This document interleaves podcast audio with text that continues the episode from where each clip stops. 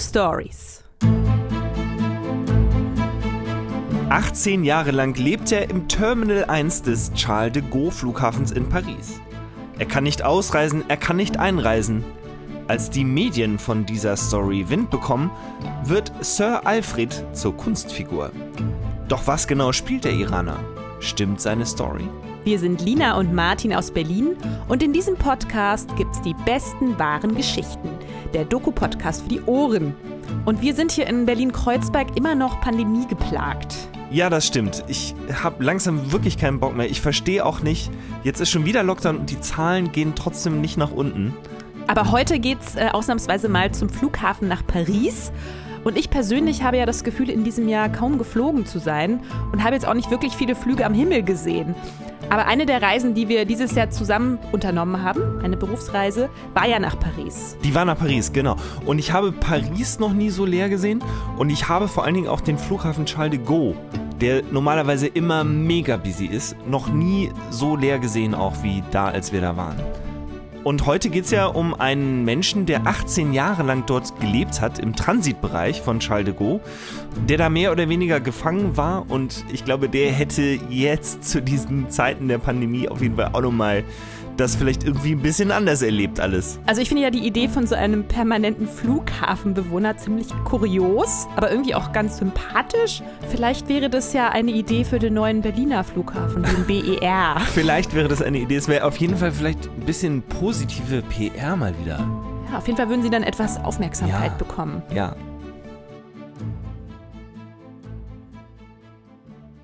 Sir Alfred kommt am 26. August 1988 als Mehran Karimi Nasseri im Charles de Gaulle Flughafen an. Mehran ist Mitte 40 und ist auf der Durchreise nach Großbritannien. Dort will er seine biologische Mutter aufspüren. Nach London ist es nur ein kurzer Flug. Es kommt so gut wie nie zu Komplikationen. Jedoch, als er seinen Flug boardet und das Flughafengelände hinter sich lässt, ahnt er nicht, dass er die Wartehalle des Charles Flughafens wenige Stunden später schon wiedersehen wird. Dass es der Ort ist, von dem er fast zwei Jahrzehnte aus die sich verändernde Welt beobachten wird. Den Zusammenfall und das Wiederauferstehen ganzer Staaten, neue Technologien, neue Zeitrechnungen, die Jahrtausendwende, weltbewegende Erfindungen und Entwicklungen.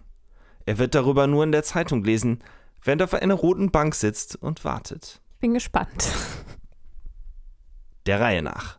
Als Mehran knapp eine Stunde später in London Heathrow ankommt, kann er keinen Pass vorzeigen und auch sonst keine Dokumente, mit denen er sich irgendwie ausweisen könnte. Oh, die wurden mir gestohlen, sagt er einfach.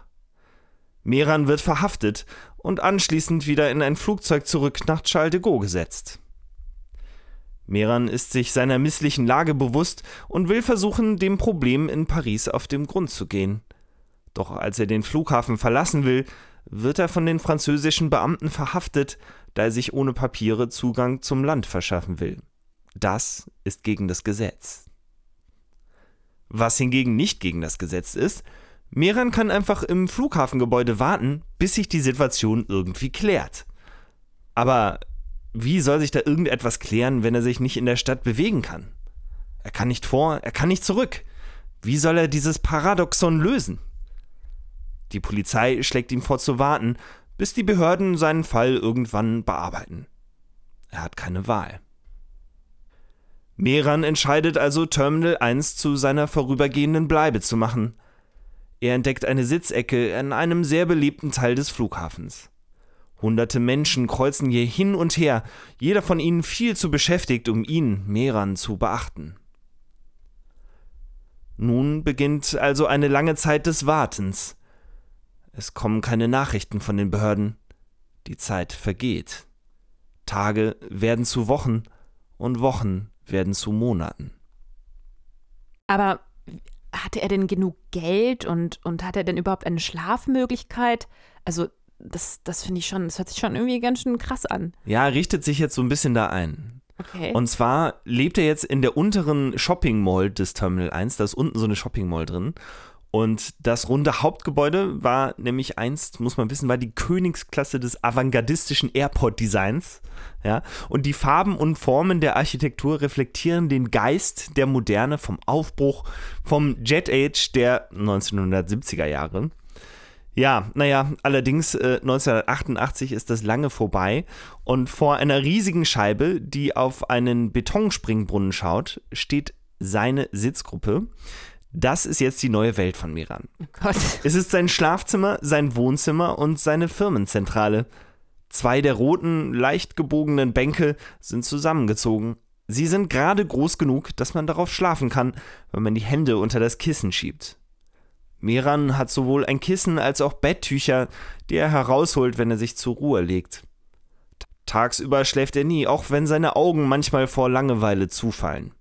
Seine Arme stützen sich dann auf einen weißen Plastik-Bistrotisch, den er als Schreibtisch benutzt. Das, also das finde ich jetzt irgendwie echt verrückt. Ich meine, ähm, dass er da nicht weggejagt wird nach so langer Zeit, beziehungsweise dass sich niemand um ihn kümmert Ja, in diesem man, ganzen Zeitraum. ja, man weiß ja nicht, wo, wohin mit ihm. Man kann ihn, ne, also, er kann ja nirgendwo hingehen. Er darf auch nirgendwo anders hin. Warum kann man ihn nicht nach Hause schicken? Man weiß ja nicht, wo er herkommt. Er sagt das nicht. Hm, Ja, er kann jetzt irgendwas behaupten, aber er kann es ja nicht nachweisen. Okay. Naja, er sitzt in dieser Sitzecke und von dieser Position beobachtet Meran von nun an die Welt. Schräg links gegenüber schaut er in das Fenster eines Elektrogeschäfts, rechts sieht er die Rückseite eines Zeitungsstandes. Wenn er sich ans Ende seiner Bank setzt, kann er einen McDonalds erblicken, der im äußeren Ring seiner Etage gebaut ist. Um seine Sitzgruppe herum stapeln sich Kisten, Koffer und Plastiktüten, in denen das steckt, was Meran auf dieser Welt besitzt. Dazu gehören Zeitungen, Bücher, die ihm von wohlwollenden Reisenden, allerdings meist mit schlechtem Geschmack, geschenkt wurden, Postkarten aus aller Welt von Flughafenbekanntschaften, eine riesige Sammlung von McDonalds Strohhalmen sowie, und das ist das rätselhafteste und kurioseste, ein Tagebuch, das im Detail jeden Tag in seinem Leben beschreibt, seitdem Meran das Terminal 1 erstmals betreten hat. Also ich stelle mir jetzt Meran so ein bisschen vor wie so ein Penner mit ganz viel. Kram und irgendwie ungewaschen. Ja, Um, Ich kann verstehen, dass du das denkst. Das sieht auch ein bisschen so aus, seine Ecke. Sieht schon ein bisschen pennermäßig aus. Ähm, aber das ist eigentlich, im Grunde ist das falsch, weil Meran achtet schon sehr auf sich. Er wäscht sich zum Beispiel immer in den öffentlichen Toiletten. Er ist sehr gebildet. Also der ist auch well-spoken, kriegt irgendwie drei Sätze hintereinander, ja. Spricht perfektes Englisch und er lebt eigentlich so ein bisschen von den Spenden. Und die Flughafenmitarbeiter kümmern sich um ihn. Die haben ihn quasi so ein bisschen adoptiert. Und er hat dort im Terminal sogar seinen eigenen Doktor, ja. Es gibt ja dann einen Terminal, einen Flughafendoktor, der ist bei ihm im Terminal, alles super. Und an der Flughafenpost hat er ein Konto eröffnet. Ähm, er besitzt nämlich auch etwas Geld und er spart das Geld, was ihm Leute halt zustecken, was die ihm spenden. Also seine Erscheinung ist eher auf so irgendwie so ein bisschen in der Mitte zwischen Charlie Chaplin und vielleicht irgendwie so einem Zen-Meister, ja. Weil mit der Zeit wird er auch einfach wahnsinnig entspannt, weil es gibt ja auch einfach nichts zu tun, ja. und wovon lebt er? Ja, da hat er natürlich auch so seine ganz eigene Routine entwickelt über die 18 Jahre. Die sieht nämlich so aus. Jeden Morgen gibt es ein Egg- und Bacon-Croissant von McDonald's. Und jeden Abend gibt es ein Fish-Sandwich von McDonald's. Dann könnte McDonalds ihn ja glatt zu ihrem Maskottchen machen. Das könnten sie tun, ja. Ja, also das geht auch, für, für ihn läuft das erstmal gut. Und ähm, er hält diese 18 Jahre lang hält er dieses Programm durch. Und äh, dass McDonalds ihn jetzt noch nicht zur Werbefigur gemacht hat, ja, das ist eigentlich ziemlich überraschend. Es liegt allerdings vielleicht auch ein bisschen daran, dass seine Geschichte ist jetzt nicht so wirklich happy-go-lucky und es versprüht jetzt nicht so viel Fröhlichkeit und Sorglosigkeit. Also damit, mit diesem Image will sich McDonalds dann doch nicht verbinden. Who knows? ja, aber er stellt sich ähm, auf, es stellt sich also eine gewisse Routine ein und ähm, auch die Abläufe am Flughafen sind ja immer gleich. Ne? Also morgens kommen die Asiaten an, abends die Afrikaner. Alle paar Minuten der Gong der Ansage, die den nächsten Abflug ausruft, einen Sicherheitshinweis gibt oder Falschparker ausruft. Und äh, Meran hört den Gong, die Ansagen Tag für Tag hunderte Male. Boah, ich würde komplett durchdrehen. Ja, es gibt später auch so einen, einen Filmemacher, der ihn besucht. Und der verbringt eine ganze Menge Zeit mit ihm und der, das ist ganz lustig, weil er es im Nachhinein beschreibt und er sagt, dass äh, gerade dieser Gong und diese Ansagen, dass er war schon nach einem Tag war er völlig fertig mit den Nerven, denn äh, der Gong, der auf Charles de Gaulle vor jeder Ansage läuft, der klingt so, ich habe dir den mitgebracht. Äh, das klingt so, als wäre gerade ein UFO gelandet. Also ich kann verstehen, dass einem das ziemlich auf die Nerven geht, wenn man das mehrmals hintereinander hört. Ja, der ist auf jeden Fall ziemlich special. Der wurde nämlich 1974 extra für diesen Airport neu komponiert. Ne? Als der Airport aufgemacht hatte, 1974, wurde auch gleich dieser Jingle geschrieben, der, der extra laut und extra nervig ist, damit man auch auf jeden Fall zuhört. ja, und ich habe das mal überschlagen. Ähm, gehen wir mal davon aus, der läuft ungefähr im Schnitt alle drei bis fünf Minuten, weil es irgendwas zu berichten gibt in der Ansage. Also da sagen wir mal so ungefähr, macht das am Tag vielleicht 200 Mal, wahrscheinlich eher mehr. Aber sagen wir mal 200. Und wenn man das jetzt multipliziert mit 18 Jahren, dann kommt man auf 1,3 Millionen Mal, die äh, dieser Mensch den Jingle gehört hat. Und ja, ich, also man kann sich vorstellen, was das mit ihm macht. Willst du ihn nochmal hören? Ja, wenn es unbedingt sein muss. Ein Ohrenschmaus. Ansonsten findet sich Meran aber sehr gut in seinem Zuhause ein. Er befreundet sich mit den Flughafenmitarbeitern an, vor allem denen bei McDonald's. Die, die von seinem Schicksal wissen, stecken ihm Drogerieartikel zu, Kleidung, Essensgutscheine und eben auch Geld, das er dann einzahlt. Um sich von seiner Situation abzulenken, liest Meran so viel er kann. Die Flughafenmitarbeiter erkennen ihn schon von weitem, wenn seine Glatze mit dem viel zu langen Haarkranz an den Seiten mal wieder hinter einer Zeitung hervorlugt, umgeben von den Rauchsäulen seiner Pfeife. Okay, also er konnte sich in dieser Situation ganz gut einrichten. Aber wie ist er denn überhaupt Ja. in diese Lage gekommen? Ja, das fragen sich tatsächlich viele. Und äh, das Gute ist, Meran ist auch sehr gesprächig und jeder, der ihn fragt, bekommt quasi seine Lebensgeschichte erzählt. Denn äh, Merans Heimatland Iran hat ihn verstoßen, seine Familie hat ihn sitzen lassen. Er ist ganz allein ein staatsloses Etwas, das die Welt am liebsten vergessen würde.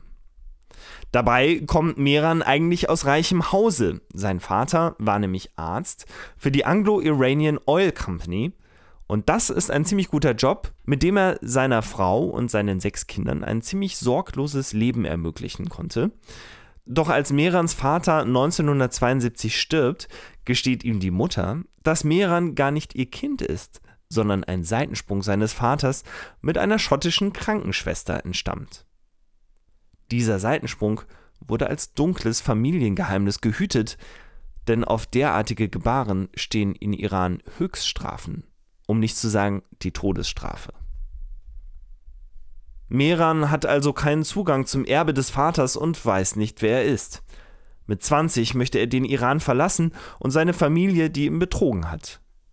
Für einige Jahre lebt Meran in Bradford in Nordengland. Dort studiert er Wirtschaft und wird politisch aktiv. Finanziert wird er durch ein Stipendium seiner iranischen Stiefmutter. Doch als die Zahlungen aufhören, muss Meran wieder zurück in den Iran ziehen. Dort weiß man aber, dass Meran in England an Protesten gegen den Schah teilgenommen hatte. Meran wird also verhaftet und vom Geheimdienst verhört, gefoltert und anschließend des Landes verwiesen. Das klingt jetzt erstmal nach einer ziemlich dramatischen Geschichte.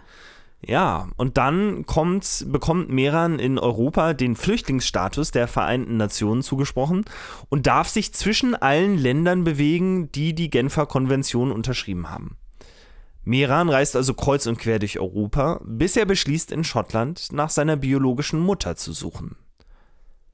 Er versucht mit dem Schiff nach Großbritannien überzusetzen.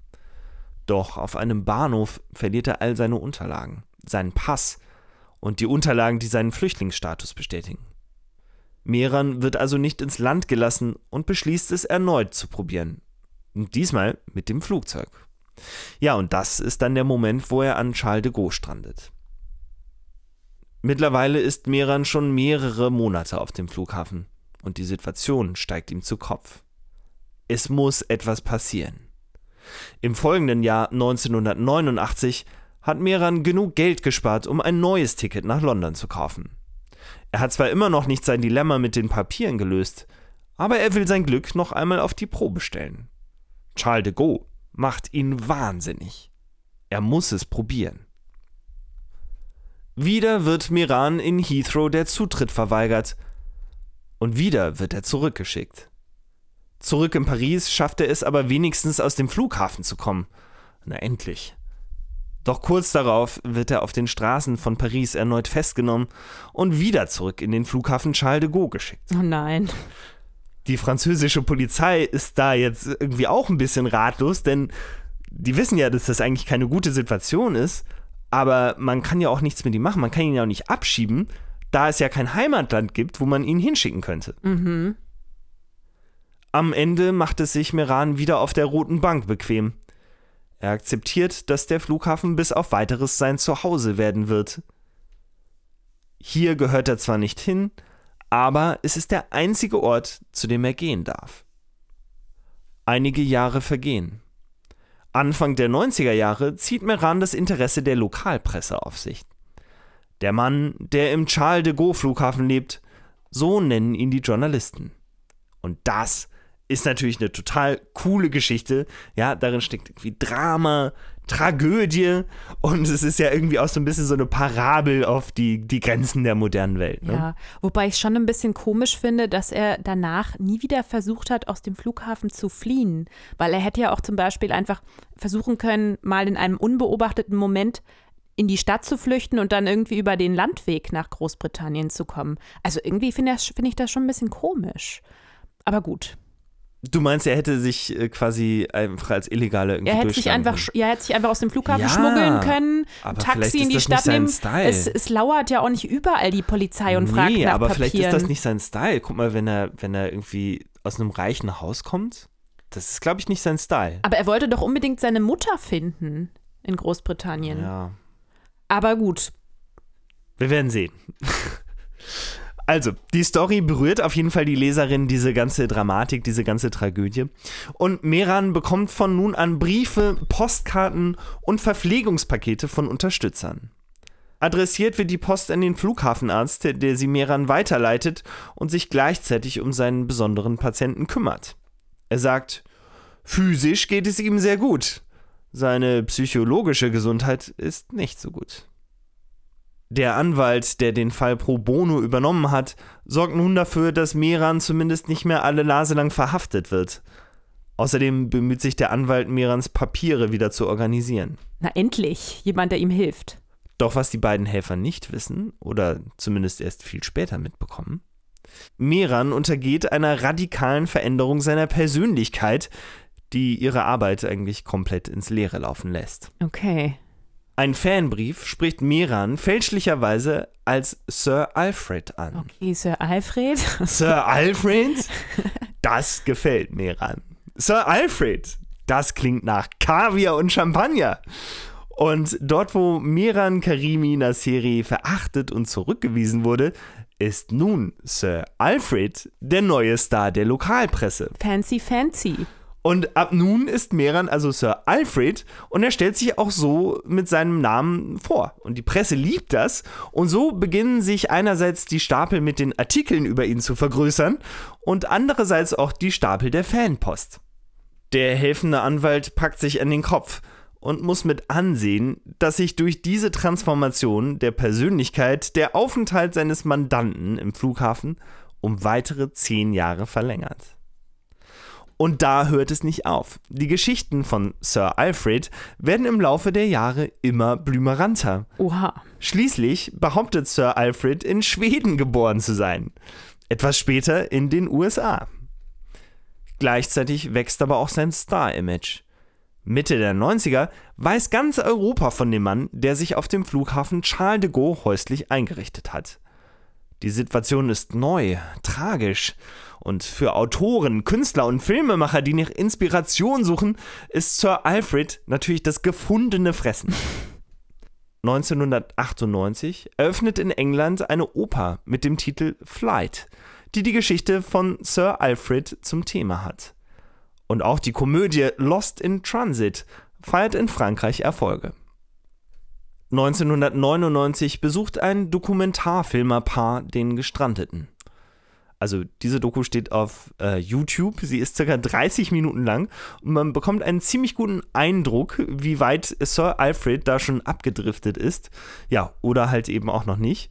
Jedenfalls fällt auf, dass sich Sir Alfred partout weigert, mit dem Mann zu sprechen. Denn der kommt ebenfalls aus dem Iran und spricht ihn auf Persisch an. Und Sir Alfred antwortet ihm nur knapp und auch immer nur in Englisch. Und ja, er spreche gar kein Persisch, äh, er könne das auch gar nicht und er würde ja mit Glück, würde jetzt ein bisschen was verstehen, ja. Stattdessen unterhält er sich lieber mit der Amerikanerin, der er bereitwillig alle Fragen beantwortet. Bis es ihm dann zu viel wird und er die beiden einfach sitzen lassen will. Ja, und dann kommt es zu einer ziemlich lustigen Unterhaltung, in dem die ähm, extrem panische Frau ihm erklärt, dass sie ja jetzt extra zu ihm geflogen sind und ähm, sie jetzt eigentlich schon davon ausgegangen sind, dass sie jetzt noch ein bisschen was mit ihm filmen könnten, denn ähm, sie wollen ihn ja gerne auch privat kennenlernen. Sie brauchen nämlich ziemlich viel Material, denn sie wollen ja schließlich einen großen 90-minütigen Film so. über ihn machen. Okay. Ja, also ich denke, das hat wohl nicht geklappt, denn der Film ist ja nur 30 Minuten lang. Aber ähm, es gibt dann Gott sei Dank doch noch ein paar Fragen. Und da wird dann die Transformation von Meran zu Sir Alfred ziemlich deutlich. Er wird nämlich zum Beispiel gefragt, welche Beweise er dafür hat, dass er in Europa geboren wurde. Und da sagt er, ach, das sind einfach Informationen. Dann wird er gefragt, wie er sich für den Titel Sir qualifiziert habe, denn das ist ja der Titel eines Ritters. Darauf sagt er, mit Tugend. Gute Antwort. Im selben Jahr 1999 gibt es dann aber noch einen echten Durchbruch. Der Anwalt Christian Bourget, der nun schon seit einer Dekade an dem Fall arbeitet, hat eine große Überraschung für Sir Alfred. Oder besser gesagt für Mehran Karimi Nasseri. Er hat nämlich die ursprünglichen Papiere wieder auftreiben können. Ach, und wo waren die? Es stellt sich dann nämlich heraus, dass Meran die Papiere wohl an die Behörden in Belgien geschickt hatte, als er zum ersten Mal auf dem Weg nach London war. Und das hat er vergessen oder wie? Oder das hat er warum, vergessen oder so, ich weiß es auch nicht. Er sagt irgendwie, in diesem Moment war er irgendwie weggetreten, das war irgendwie, er nennt das den Moment der großen Torheit. Also er hat äh, in einem Moment der großen Torheit äh, und Vergessenheit seine Unterlagen äh, Obwohl er nach Großbritannien ge gereist ist, die Unterlagen an die Behörden in Belgien geschickt. Ja. Und es dann vergessen. Ist dann vergessen, ja.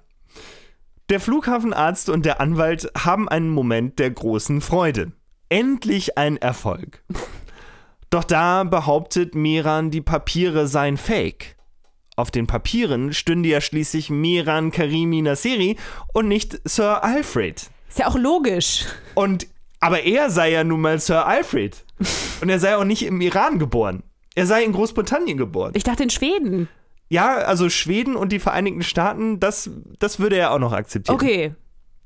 Und die beiden Helfer, die pro bono viele Jahre an dem Fall gearbeitet haben, sind jetzt komplett verzweifelt und fühlen sich natürlich auch verarscht. Ja, die wollten ihm ja helfen und jetzt tut er ja so, als ob das alles gar nicht stimmen würde, was sie da aufgedeckt haben. Genau, der einzige Beweis für das, was Sir Alfred über seine Herkunft sagt, kommt ja von ihm selbst. Und damit wird er für immer in dem Flughafen sitzen bleiben. Äh, völlig klar. Also er müsste eigentlich ja, um da jetzt rauszukommen, müsste er lediglich seine alte Identität wieder annehmen, die Papiere nehmen und könnte damit mit dem Leben weitermachen, was er vor elf Jahren auf Pause gedrückt hat. Ne? Doch Sir Alfred denkt gar nicht daran. Er ist nicht mehr der Alte. Er ist jetzt Sir Alfred. Er sagt, Mag sein, dass Meran Karimi Nasseri jederzeit gehen kann, aber Sir Alfred kann es nicht. Okay, aber die können ihn jetzt nicht einfach vom Flughafen verbannen oder beziehungsweise jetzt in seine Heimat zurückschicken? Was ist denn eigentlich jetzt mit Er nimmt mit ja seiner, die Papiere nicht an. Er sagt ja, das sind meine. Aber man sieht es doch auf dem Foto und so weiter, oder? Ja, aber wenn er die nicht akzeptiert, ich weiß nicht. Also so scheint es irgendwie nicht zu gehen. Okay, und was ist denn jetzt mit seiner Mutter? Die wollte er doch unbedingt finden. Ja. Die will er unbedingt finden, aber diese, diese große Lust ist jetzt irgendwie so ein bisschen vergangen, ja. Also er fühlt sich jetzt richtig zu Hause da an dem Flughafen. Scheinbar fühlt er sich ein bisschen zu Hause, ja. Okay. Ich meine, äh, läuft ja auch, es hat ja auch die Routine, alle, alle paar Minuten der Gong. äh, dann die leckeren Fisch-Sandwiches von McDonalds und so weiter. Ja, also Vielleicht- ich meine, ein Flughafen-Fan zu sein, so wie du, das ist das eine. Aber Ja. jetzt zu entscheiden, seinen, den Rest seines Lebens dort zu verbringen, das ist schon ein bisschen radikal, finde Ja, ich. irgendwie ist das für ihn so. Und er sagt dann auch, wenn, wenn man ihn fragt, sagt er, I'm already home. ja, erschwerend kommt hinzu, dass Sir Alfred mittlerweile ein Celebrity geworden ist. Und Sir Alfred ist nämlich gerade dabei, die Journalisten und Indie-Filmemacher hinter sich zu lassen. Die Story von dem Mann, der seit mittlerweile 15 Jahren im Flughafen festsitzt, spricht sich bis nach Hollywood herum. DreamWorks kauft Sir Alfred die Rechte an seiner Lebensgeschichte ab und Steven Spielberg dreht den Film The Terminal. Oh, wow, das ist ja ein, hat er seinen Durchbruch. Tom Hanks spielt den Charakter, der lose auf der Geschichte von Sir Alfred basiert. Ein staatenloser Flüchtling, der im Flughafen feststeckt, der in den öffentlichen Toiletten badet, äh, der auf einer Bank schläft und durch den Fehler eines überbürokratischen Systems gefangen ist in dem Terminal. Bloß, dass die eigentliche Situation von Sir Alfred ja noch viel paradoxer ist. Er könnte ja jederzeit gehen, wenn er wollte, nur seine Identitätskrise hindert ihn ja im Grunde daran und hält ihn quasi in dem Terminal. Das weiß natürlich keiner, ne? Und dieses Detail hat es dann auch nicht in den Film geschafft. Stattdessen ist alles glatt gebügelt und das Ganze ist zu einer Romantic Comedy umgearbeitet worden mit reichlich Slapstick. Und deshalb ist es wohl auch nicht der großartigste Film aller Zeiten geworden, würde ich behaupten. Ja, lustig ist trotzdem, dass als der Film 2004 in die Kinos kommt, das Terminal von Sir Alfred komplett zugekleistert ist mit Plakaten für den Film. Und es gibt zahlreiche Fotos, die dann ähm, ja, Passagiere machen, auf denen sie den echten Sir Alfred bitten, vor den Postern vom Film zu posieren. Ja, ein Film, natürlich sehr ironisch, ein Film, den er, Sir Alfred, niemals auf der Leinwand sehen wird. Der Medienrummel um Sir Alfred ist überwältigend. Und jetzt erzählt Sir Alfred wieder dieselbe Geschichte wie ganz am Anfang. Er sei aus dem Iran vertrieben worden, hätte seine Papiere verloren, würde warten. Aber die Personen, die ihn besser kennen, wissen um die Wahrheit. Das Einzige, was ihn hält, ist er selbst. Also vielleicht wurde er dann doch von der Geschichte des Films, dieses Blockbusters beeinflusst, dass er jetzt wieder an seine alte Geschichte Natürlich, glaubt. ja. Schwierig wird die Situation auch, als sich herausstellt, dass DreamWorks Sir Alfred eine unbekannte Summe Geld gezahlt hat und man schätzt, dass es irgendwas zwischen 175 und 500.000 Dollar sind. Das sind viele Fischbrötchen. Und dieses Geld hat Sir Alfred dann einfach zur Postfiliale in Terminal 1 gebracht und ist dort auf sein Konto eingezahlt. Aus den Augen, aus dem Sinn. Muss ja keiner wissen. Ja, ist doch auch okay. Mit seinem neuen Fame veröffentlicht Sir Alfred einige Monate später eine Autobiografie mit dem Titel Terminal Man. Aber die Reviews sind ziemlich gemischt, denn die meisten Leser wollen sich mit seinem Schicksal identifizieren, sind geschockt von den Löchern und Fehlern in der Bürokratie, haben Mitleid mit Sir Alfred. Aber es wird eben auch deutlich, dass die Entscheidungen, die Sir Alfred getroffen hat, beziehungsweise seine allgemeine Untätigkeit, oft auch eigentlich einfach nur dumm sind. Er ist ja auch freiwillig dort geblieben. Trotzdem, das Buch erreicht in Windeseile Kultstatus. Wer es sich unterschreiben lassen will, stellt sich einfach in die Schlange vor seinem Schreibtisch, der Tisch vor der roten Bank in Terminal 1, wo Sir Alfred immer sitzt. Ich habe vorhin mal geschaut und äh, heute sind alle Exemplare des Buches vergriffen. Aktuell gibt es noch ein einziges eingepacktes Exemplar, das kann man bei Amazon kaufen für 300 Euro. Wow. Und äh, ich habe aber auch schon Preise über 800 Euro Puh. gesehen. Also das ist heute ein echtes Sammlerstück, ne? ist eine Rarität. Eigentlich stehen die externen Vorzeichen für das neue Leben von Sir Alfred sehr gut. Er hat genug Geld, er hat Papiere, er hat einen Namen. Doch die Dämonen, gegen die er nun kämpft, sind in seinem Kopf. Er wartet auf Steven Spielberg, der ihn rettet und in die USA mitnimmt, auf Tom Hanks, der ihn auf seiner Bank besucht. Doch Hollywood distanziert sich komplett von Sir Alfred. Im gesamten Promotion Material wird er nicht ein einziges Mal erwähnt.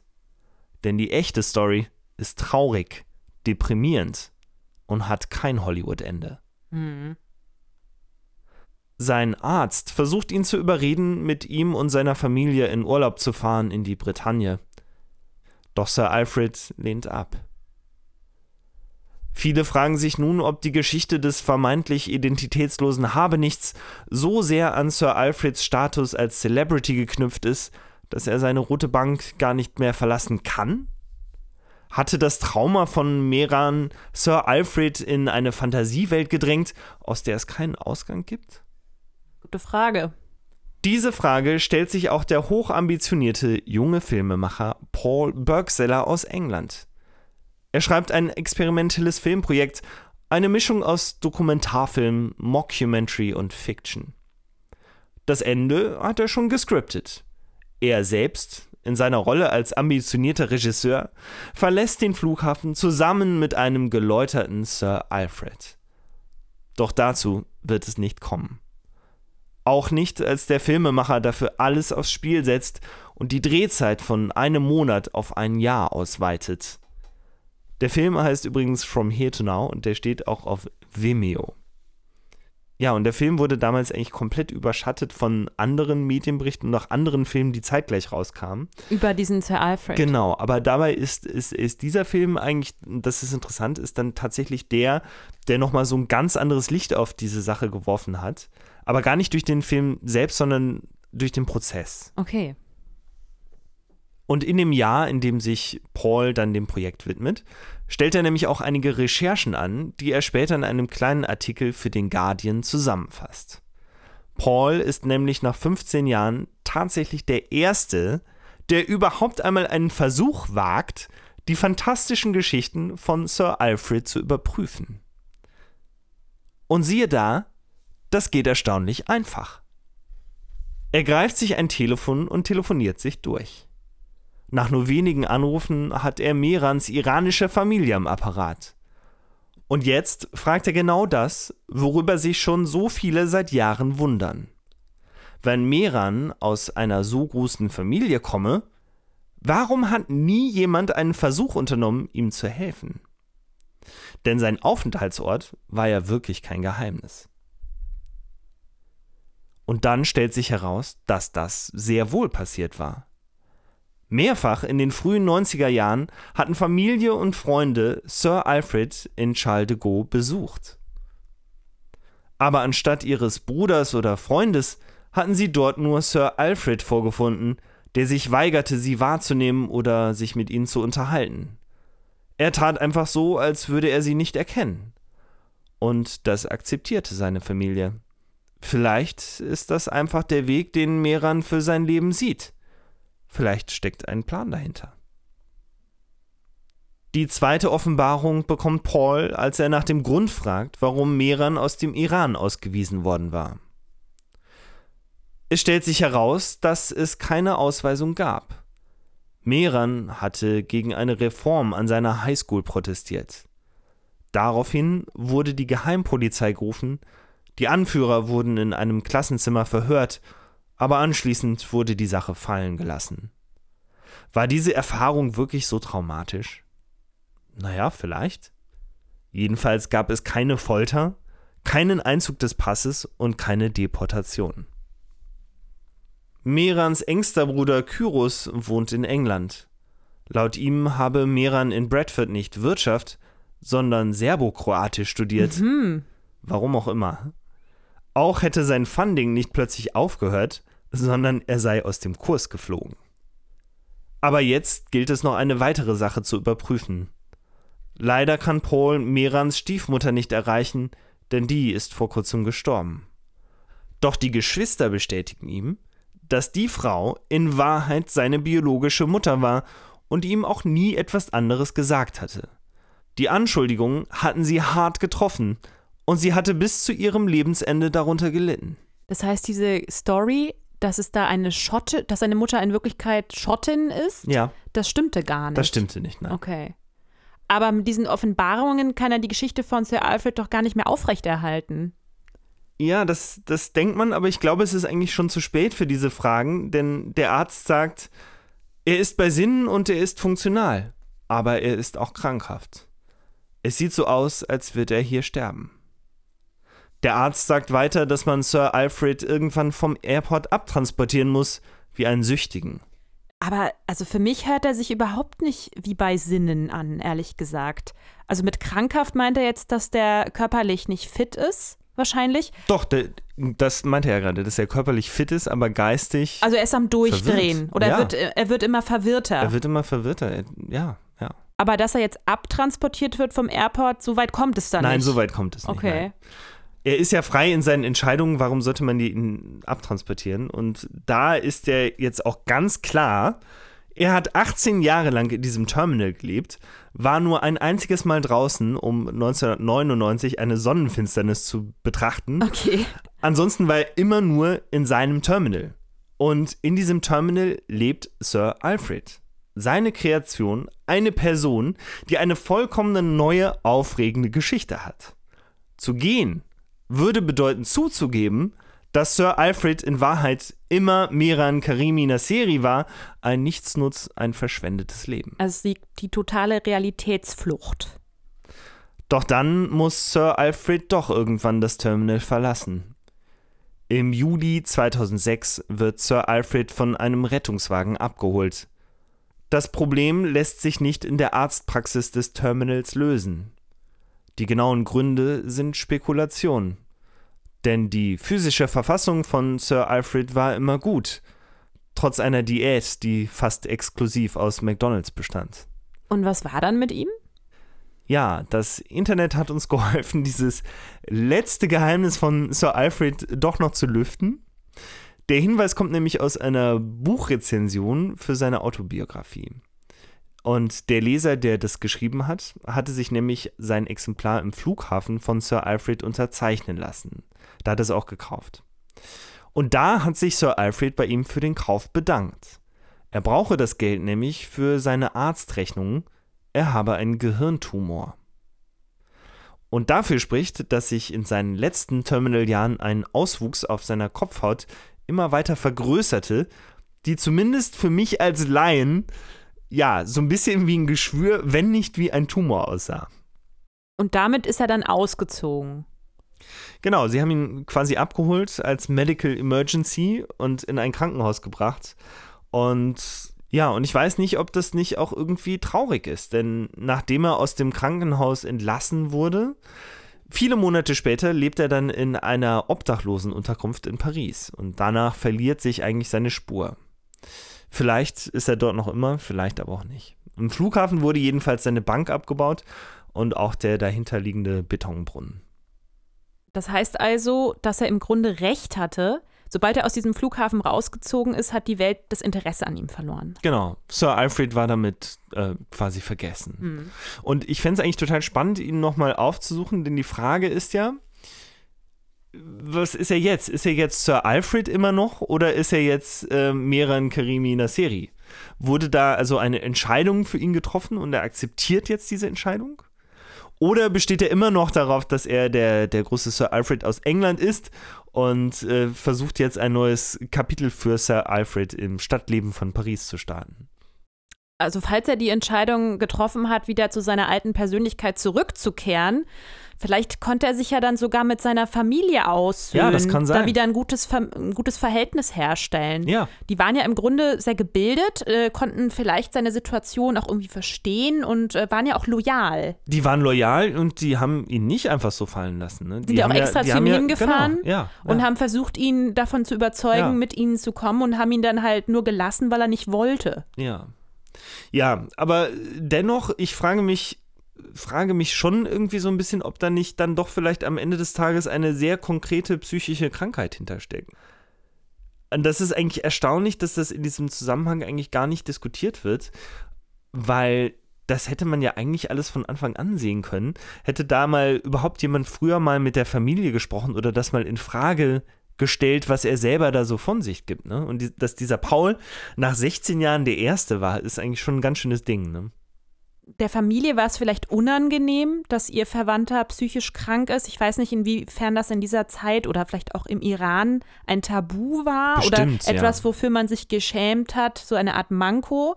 Was ich allerdings jetzt schon ein bisschen bedenklich finde, ist, inwiefern er da in der Presse und in den Medien und in, in den Filmen schon fast benutzt wurde. Also wenn er wirklich psychisch krank war, dann hätte man ihn doch eher behandeln müssen, als ihn da so öffentlich Ja, vorzuführen, so als, Ja. als irren oder so als kuriosen Mann, dass man da so rüber, darüber lächelt. Was ja eigentlich auch dann letztendlich nur dazu geführt hat, dass es immer schlimmer wurde, ne? Ja. Das hat ihn ja nur angefeuert Also man hat in, ihn in schon dieser etwas Vision. vorgeführt und man hat ihn ja dann auch nicht wirklich zu Wort kommen lassen oder zum Beispiel in dieser Verfilmung von Tom Hanks.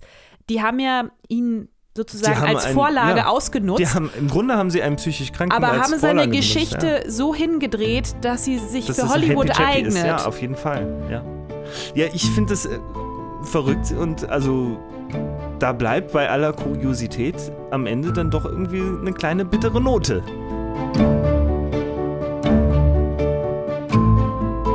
Bitter wird es hier bestimmt nicht weitergehen. Ganz im Gegenteil. Wir freuen uns jetzt auf ein paar entspannte Feiertage im Kreise der Liebsten und wünschen dir jetzt schon mal eine frohe Weihnachten. Die nächste Story gibt es von Dina auf der gewohnten Welle an der gleichen Stelle. Bis dahin gibt's uns auf Instagram unter truestories-podcast. Hab einen tollen Start in den Weihnachtsendspurt. Ein frohes Fest wünschen dir Lina und Martin.